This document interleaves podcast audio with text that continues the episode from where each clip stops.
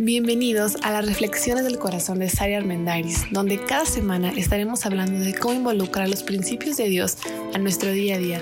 Muchas gracias por escucharnos.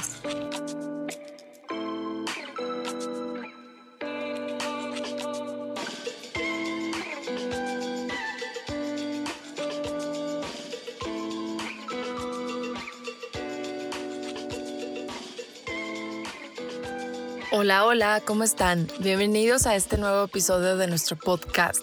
Estamos en esta serie Domestica tu mente, hablando de cómo muchas veces nos vemos bombardeados por un chorro de pensamientos y asumimos que como los estamos pensando son verdad y como se cruzaron por nuestra mente no nos tomamos a veces el tiempo de hacer una pausa y de poder decir este pensamiento no es verdad o este pensamiento puede ser una parte verdad, pero no es 100% verdad, o de plano este pensamiento es completamente cierto. Le damos mucho poder a lo que pensamos, digo es obvio porque lo estamos pensando, pero se trata de generar mucho más autoconciencia y poder desmenuzar qué es lo que estamos pensando y hacer una pausa para ser más intencionales en eso que alimenta las acciones que tomamos todos los días. Entonces, justo en esta serie Domestica tu mente, estamos hablando de muchos dragones que muchas veces, bueno, digo dragones es como una palabra en analogía, vienen y susurran a nuestra mente ideas basadas en la culpa, basadas en la ansiedad, basadas en el sentimiento de inferioridad. Y el día de hoy vamos a hablar del dragón de la muerte. Y suena un poco tétrico tal vez, porque el dragón de la muerte puede sonar a alguien que viene y nos mata a todos. No tiene nada que ver con eso. Pero hay muchos momentos en nuestra vida en los que se enciende esa chispa que dice, te puedes morir mañana, estás listo, no estás listo, la gente alrededor de ti tal vez está muriendo. Y algo como la pandemia que hemos vivido sin duda ha desatado muchísimos dragones de la muerte en muchas personas puede haber quien sea más sensible a esto y quien no le dé tanta importancia en su cabeza. Pero hoy te voy a platicar algunas cosas que pueden estarse desatando en tu mente para que identifiques si es que el dragón de la muerte está susurrando ciertas cosas en ti y está generando pensamientos que te pueden llevar tal vez a la ansiedad o al pánico o al miedo, al terror de morir. O sea, en un tiempo donde hemos visto la muerte tan de cerca, donde seguramente muchos de nosotros hemos perdido a alguien cercano por el COVID.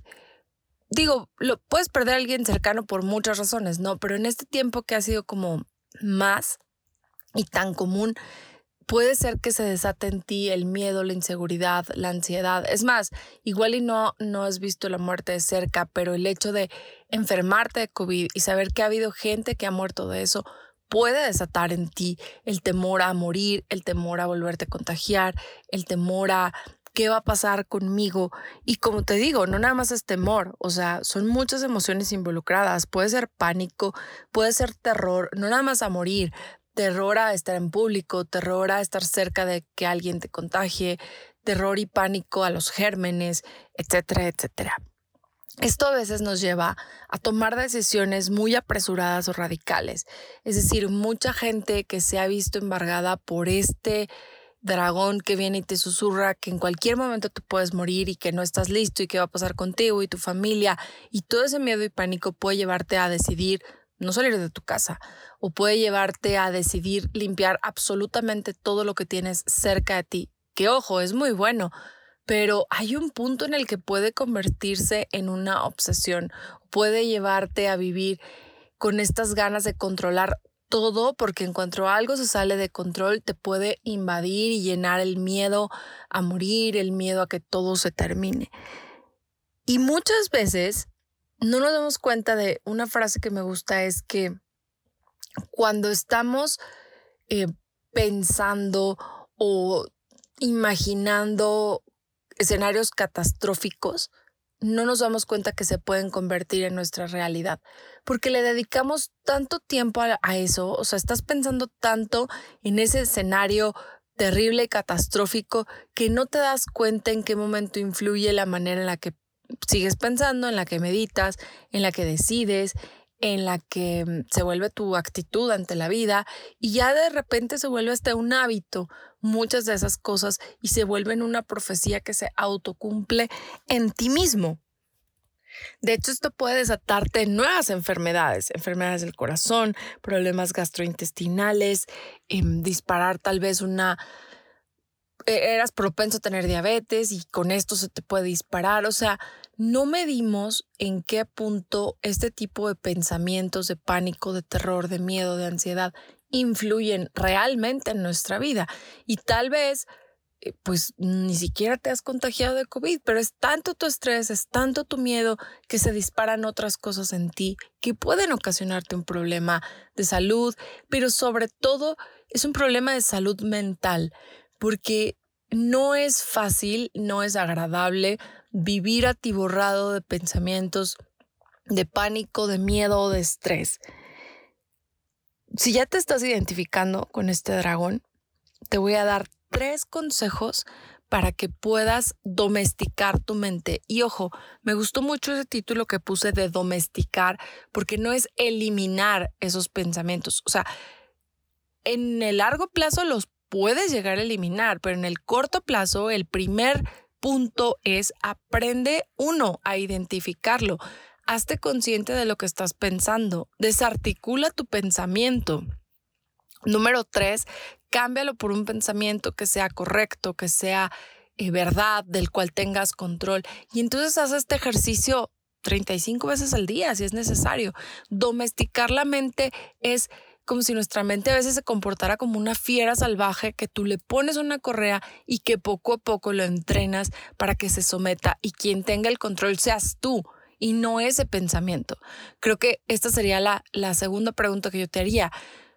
¿Quién controla tu vida? ¿Tu mente y tus pensamientos o tú tienes ese control de tu mente y de tus pensamientos?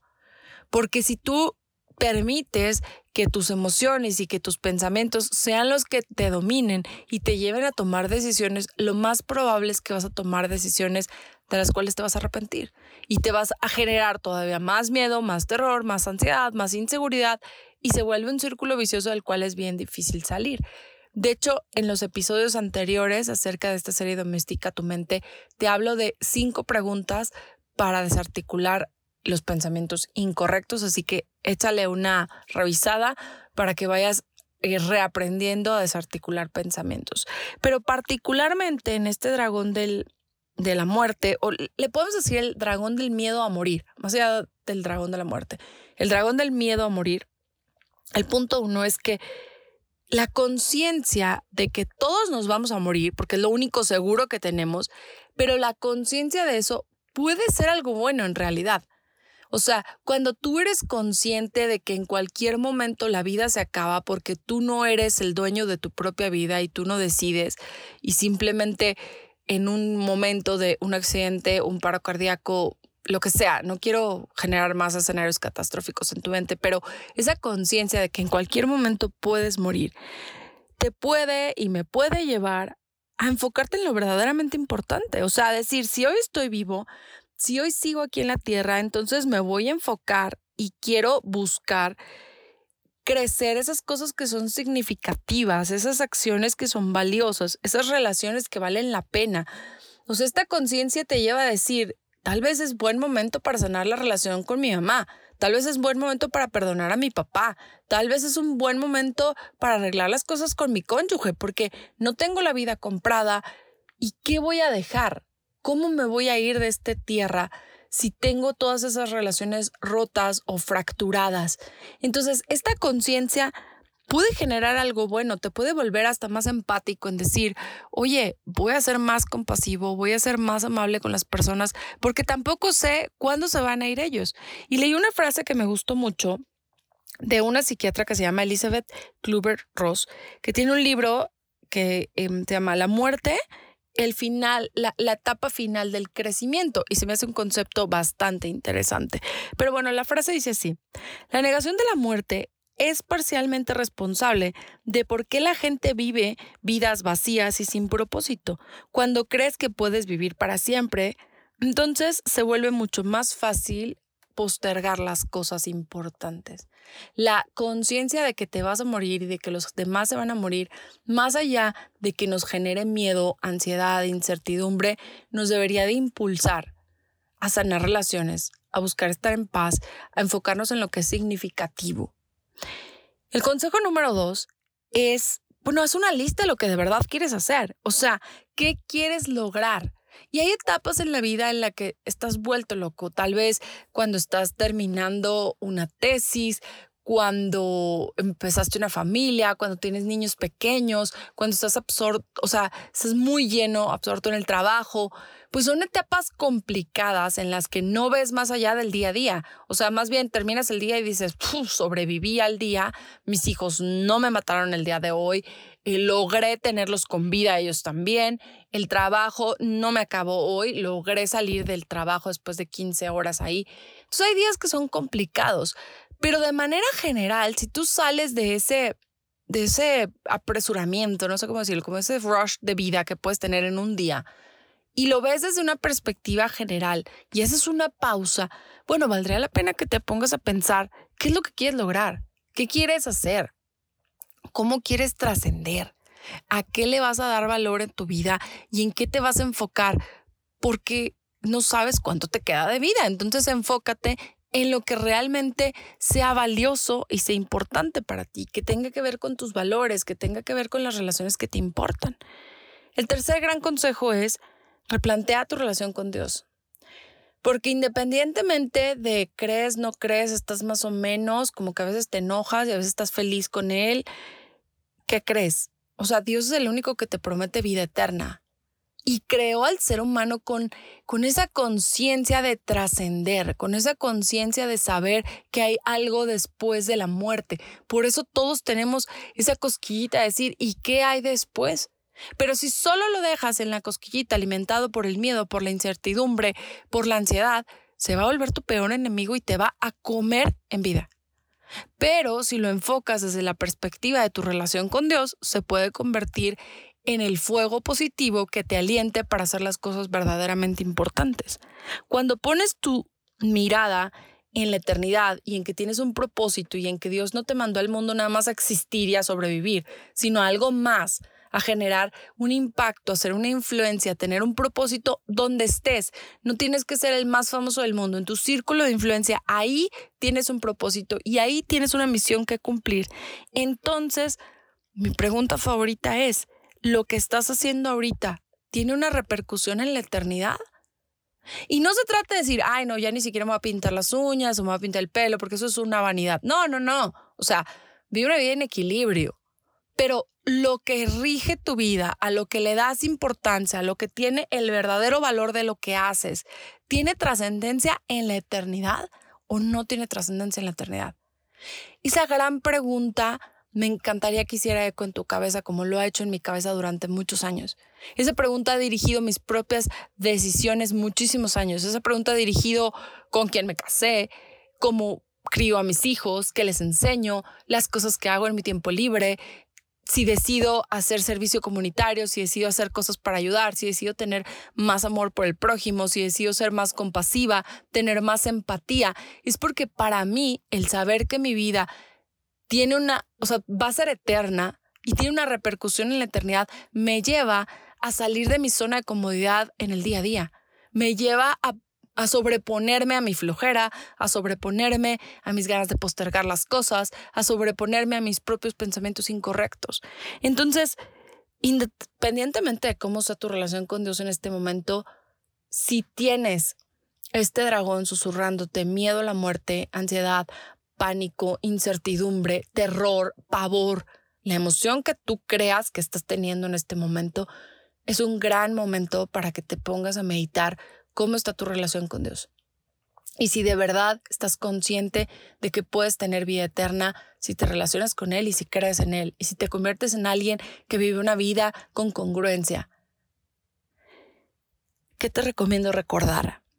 Tu vida es importante, eres valioso, no eres producto de la casualidad.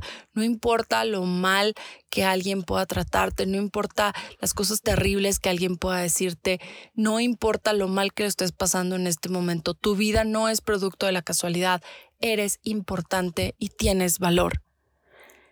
No dejes que los miedos predigan qué va a pasar con tu vida. No, no dejes que la ansiedad, que el terror, que la preocupación, que el pánico, que el pavor rija qué va a pasar con tu vida. Domestica tu mente, aprende a domesticar tu mente. Número tres, enfócate en aquello que va a trascender, enfócate en lo verdaderamente importante y medita en los pensamientos que te están alterando. Aprende a desarticularlos iba a decir, es bien sencillo, pero no. O sea, son cinco preguntas nada más, pero no significa que sean fáciles de hacer. Primero pregúntate, ¿mi pensamiento es verdad? ¿Mi pensamiento es 100% verdad? Número tres, pregúntate, ¿cómo me siento con este pensamiento? Cuatro, ¿cómo me sentiría si ese pensamiento no estuviera en mi mente? Y número cinco, échate un clavado en tu conciencia y conviértelo en un pensamiento asertivo, correcto y del cual tienes control es un ejercicio que vale muchísimo la pena que puedas desarrollar. ¿Sabes? Porque este dragón del miedo a morir se va a desencadenar por muchas cosas. Si alguien en tu familia em, empieza a estar enfermo, si uno de tus hijos tiene un accidente, si tú mismo vas al doctor y te dan eh, algún diagnóstico de una enfermedad, una persona cuya mente está dominada por el dragón del miedo a morir, va a pensar lo peor en cualquier circunstancia y va a tener pensamientos terribles, catastróficos, abrumadores y horribles en todo momento. Pero te recuerdo, no seas víctima de tu mente porque tú puedes domesticar tu mente. Solo medita en las tres cosas de las que acabamos de hablar. La primera fue, dale un upside, o sea, convierte este miedo en algo bueno que te motive a cambiar tu estilo de vida si no estás tan contento, que te motive a ser más agradecido, a ser más intencional, a ser más compasivo, a buscar ayudar a los demás. Número dos, es una lista de lo que quieres hacer de verdad, lo que es realmente importante para ti lograr. Y número tres, replantea tu relación con Dios. Dale prioridad, vuélvelo algo importante, porque al final el que siempre permanece es Él y el que te dio vida es Él. ¿Y quién crees que determina hasta dónde se tu vida? Es Dios. Así que parece un tema sencillo, parece un tema, es más, hasta lo dije en, menos tiempo del normal, pero medita, evalúa, sé consciente y sé intencional con lo que estás pensando. No seas víctima de tu mente, al contrario, es un muy buen momento para actuar.